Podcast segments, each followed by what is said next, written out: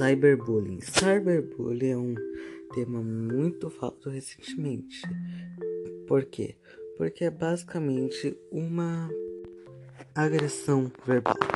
E essa tal agressão verbal, ela atinge principalmente as crianças, tanto que o Brasil fica em segundo lugar dos países que causam mais cyberbullying no mundo.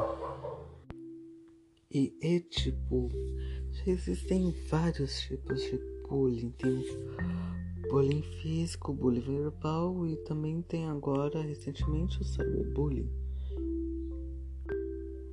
E esse tal cyberbullying é basicamente, resumindo em forma geral, é um tema que é, que é basicamente o bullying, só que na internet. É um bullying virtual, por isso este nome cyberbullying.